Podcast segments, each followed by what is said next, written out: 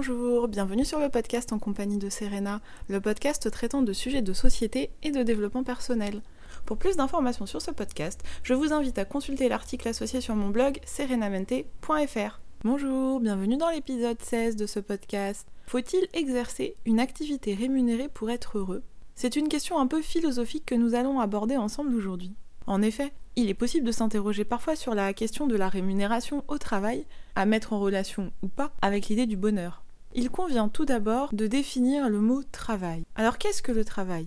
Pour Marx, le travail est une activité consistant à transformer la nature pour lui donner une forme utile. Dans ces conditions, il est possible de s'interroger sur le lien avec le bonheur et le travail. Dans notre société, travailler signifie presque toujours percevoir une rémunération à la fin du mois. Vous le savez, on dit d'ailleurs que tout travail mérite salaire. Le travail peut aussi rendre heureux si c'est un métier passionnant, on parle souvent de l'amour de son métier. Avant même de parler de rémunération, il convient donc de se questionner sur l'amour de son métier. En effet, un travail qu'on aime et qui nous passionne nous rend sans doute plus heureux qu'un métier qui serait dénué de sens et d'intérêt. Par ailleurs, une bonne ambiance au travail peut aussi contribuer à être heureux, sans considération matérielle. Si le salarié exerce des tâches ennuyeuses mais qu'il y a une bonne ambiance au travail, ce dernier sera peut-être heureux. Et si en prime, il a de bonnes relations sociales avec ses collègues, il sera peut-être encore plus heureux.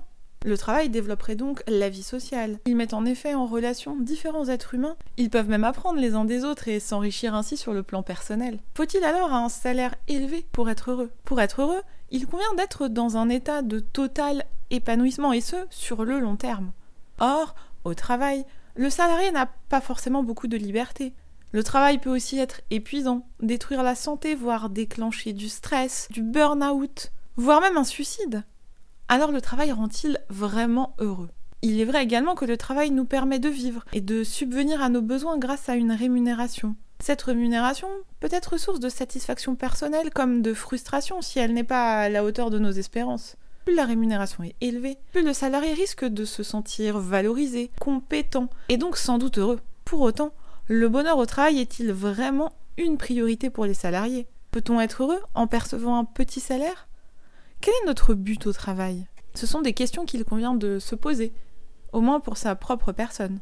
Dans tous les cas, l'absence de travail pourrait rendre malheureux. Forte rémunération ou pas, ne pas travailler aurait un effet néfaste sur euh, l'humeur et le moral d'une personne. Le chômeur est rarement satisfait de sa situation. Il a souvent honte et n'est pas bien dans sa peau. Par ailleurs, la rémunération permet de satisfaire des envies ou des souhaits pour mener une vie plus satisfaisante. C'est en effet grâce au salaire que l'on peut avoir des loisirs, être propriétaire d'une maison ou encore partir en vacances. Quid de l'ennui? Au travail, le plus souvent, le salarié ne s'ennuie pas.